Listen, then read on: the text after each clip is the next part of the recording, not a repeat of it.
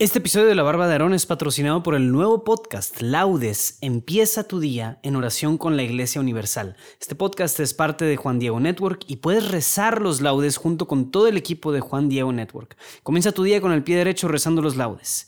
Ahora sí, entrémosle al episodio. Bienvenido a La Barba de Aarón. Mi nombre es Luis Diego Carranza. Y en este podcast estamos buscando redescubrir la hombría y la masculinidad a través de lo que la Biblia tiene que decirnos acerca de ambos temas. Así que prepárate un trago o caliéntate un café y siente cómo el aceite baja por tu barba. Esto es la barba de Aarón. Bienvenido al episodio número 21 de La Barba de Aarón. ¿Qué tal? Espero que hayas escuchado el episodio pasado que hablábamos de cómo era importante aconsejarte por una mujer y aprender a tener una buena y santa amistad con una persona del sexo femenino. Y bueno, continuamos con nuestra cuarta semana en nuestro pequeño programa de ocho semanas de cómo no ser un patán no ser un imbécil eh, del libro de jueces. Es un estudio bíblico del libro de jueces. Y bueno, hasta ahora nos ha tocado ver a los buenos jueces, a los jueces que yo creo que tienen un carácter respetable.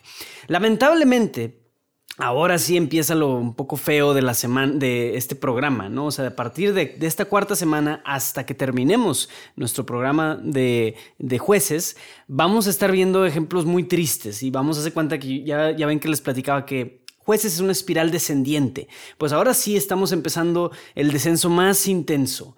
Y a partir de aquí empezamos a ver un poco de lo peor de la humanidad, ¿no? De, la humanidad y del pueblo de Israel. Entonces, eh, vamos a entrar en concreto con una historia, que es la historia del juez Gedeón. Y Gedeón es un personaje interesante porque Gedeón tiene un principio muy prometedor, o sea, tiene una historia muy bonita al principio de su, de su, em, de su como presencia en la Biblia, o sea, lo, lo, que se nos narra de él al principio es algo muy bonito.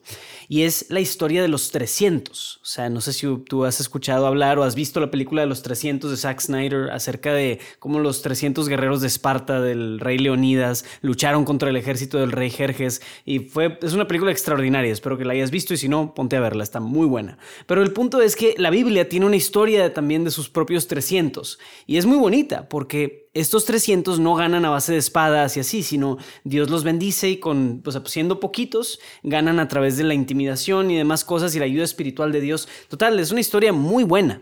Y Gedeón entra como este juez, ¿verdad? O sea, al principio eres un cobarde, pide, como dos señales o dos confirmaciones a Dios porque no estaba seguro de que Dios pudiera hacer lo que estaba pidiéndole.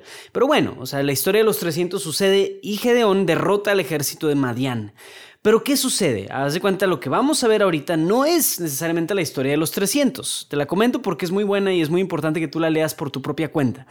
Sin embargo, esta historia no es tan famosa lo que sucede después de los 300 y prácticamente la parte final de la vida de Gedeón, que es lo que vamos a leer ahorita. Entonces vamos a leer los últimos días de Gedeón.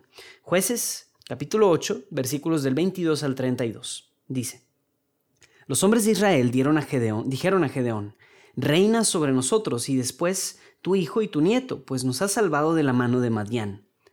Pero Gedeón les respondió, no seré yo el que reine sobre ustedes ni mi hijo Yahvé será vuestro rey. Y añadió, Os voy a pedir una cosa, que cada uno me dé un anillo de su botín, porque los vencidos tenían anillos de oro, pues eran ismaelitas. Respondieron ellos, Te los damos con gusto, con gusto.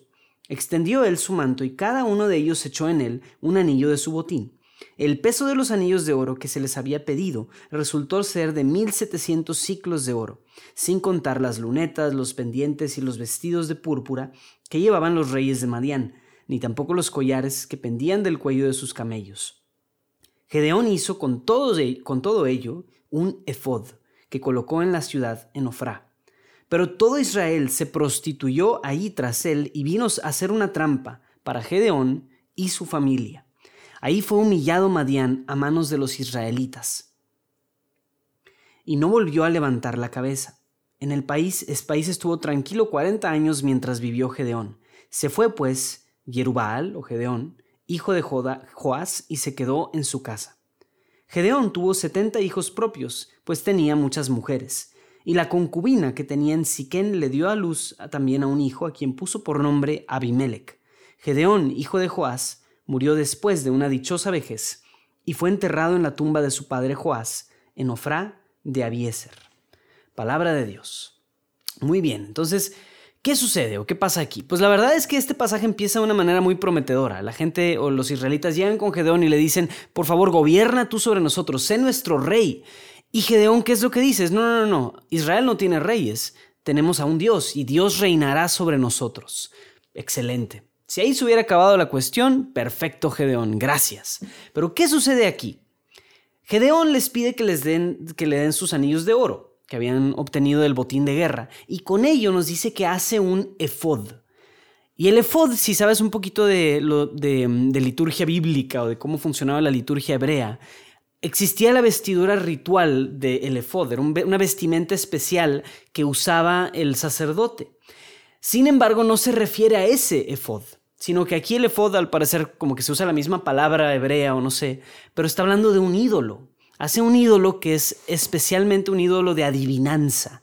Em, entonces es interesante, porque ok, Gedeón empieza con esta buena intención de decir, no, no, no, no, yo no soy su Dios o yo no soy su rey, Dios es nuestro rey, pero déjenme les hago este ídolo de adivinanza para que lo tengamos aquí, ¿verdad? Y esto me recuerda muchísimo a una historia, que es el primer episodio de la barba de Aarón. Y es precisamente la historia de Aarón. No sé si tú te acuerdas, pero Aarón también el pueblo le dice, oye, ¿dónde está nuestro Dios? ¿Verdad? ¿Dónde está Moisés? Moisés ya se fue a ver, ayúdanos, haz algo. Y lo que Aarón hace es, bueno, denme sus objetos de oro, los funde, los pone en un molde y sale el becerro de oro. O él crea este becerro de oro como una, un ídolo, pues, una, una representación material de un objeto en donde está Dios. Entonces es bien interesante, caemos en el mismo pecado que Aarón, o sea, y aquí nos dice que estos hombres o el pueblo de Israel usa la imagen de que se prostituyeron tras este ídolo.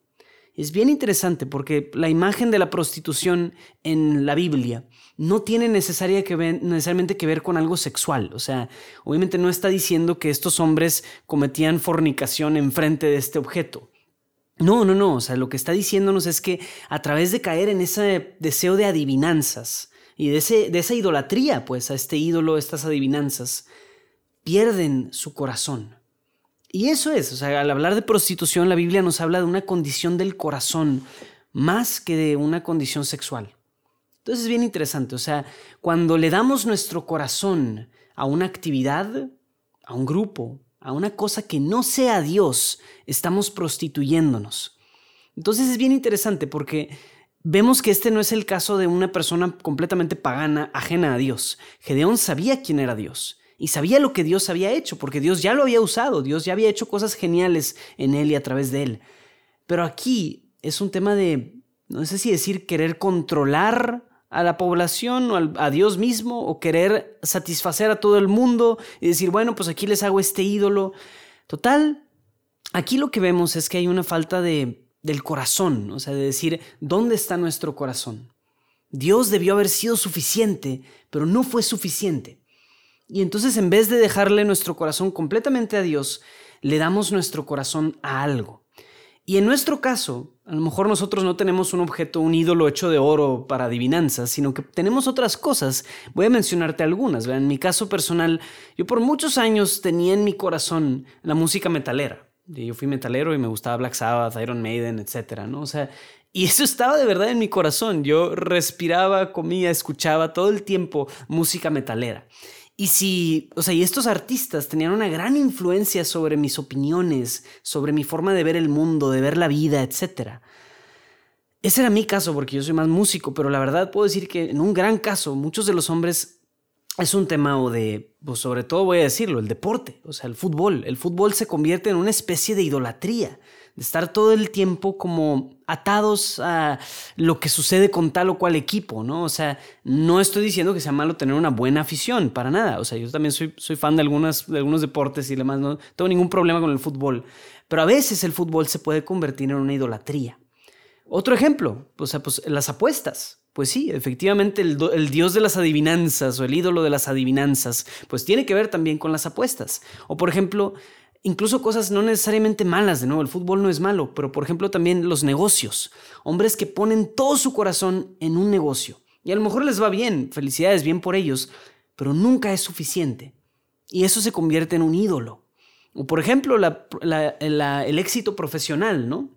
El nombre, o sea, tengo que lograr esta cosa y tengo que lograr tener este puesto, este incremento salarial, esta siguiente maestría. O por ejemplo, los que buscan, o sea, temas patrimoniales de casas, ¿no? Oye, pues quiero tener mi casa, quiero tener mi casa, quiero tener mi casa.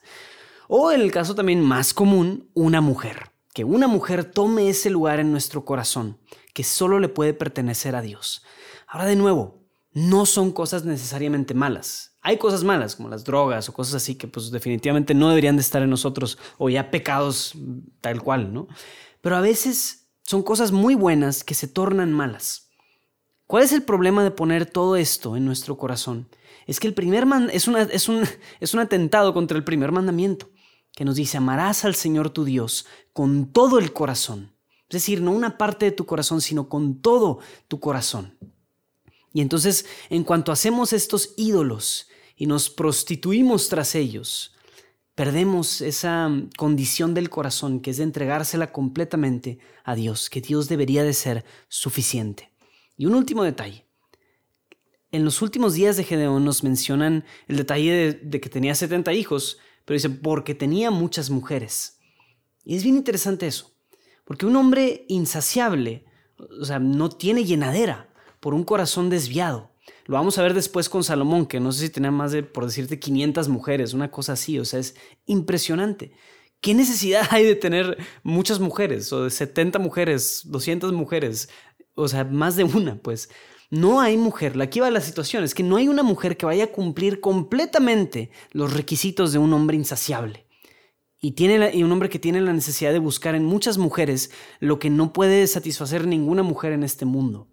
Y esto se manifiesta en hombres casados que no están satisfechos con sus esposas y que por eso empiezan a ver a otros lados, ¿verdad? Empiezan a voltear a ver a otros lados porque mi esposa no cumple las cualidades. O en hombres solteros que se deberían de casar, pero siempre están buscando que buscando a alguien mejor. Siempre habrá, puede ser que haya alguien mejor allá afuera. Entonces tú, hombre insaciable, nunca vas a ser satisfecho por ninguna mujer en este mundo. Entonces, bueno, o sea, la verdad es que este desorden es un desorden del corazón. Y entonces, o sea, la clave aquí es cuidar el corazón. Cuidar el corazón significa, o sea, darnos cuenta de que la posesión más importante que tenemos es la de nuestro corazón. ¿Qué es el corazón desde el punto de vista bíblico? Es, el corazón es donde están nuestras convicciones, nuestras decisiones e incluso algunas de nuestras opiniones están en el corazón. Si, si nuestro corazón se desvía de Dios, y lo empezamos a, empezamos a poner cosas que son pasajeras, bienes aparentes, que solamente se desvanecen en cuanto intentamos atraparlos. Cosas que nunca nos van a satisfacer. Un amigo muy sabio solía decir, si quieres saber dónde está el corazón de una persona, mira en qué utiliza su tiempo y en qué utiliza su dinero. A lo mejor puede decir que su corazón está en algo, pero si no es congruente eso con cómo usa su tiempo y su dinero, entonces no está consciente de dónde está su corazón. Entonces yo quisiera retarte a que en estos días mires en tu corazón y te preguntes, ¿qué hay ahí? ¿Qué es lo que está en mi corazón?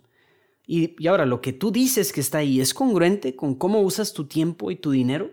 Si dices, no, hombre, mi corazón le pertenece a Dios y a mi familia solamente. Muy bien. A ver, ¿pasas tiempo con tu familia? ¿Haces buen uso de tu dinero? ¿Das ofrenda? ¿Das tu diezmo? ¿Das a quienes necesitan? Si dices nada más de palabras para afuera, ¿verdad? Que, que tu corazón está en esas cosas, pues que se muestre, sobre todo en estos dos grandes recursos de tiempo y dinero. Entonces, aprende a cuidar tu corazón y defiéndelo de los ídolos que fácilmente pueden tomar el lugar de Dios.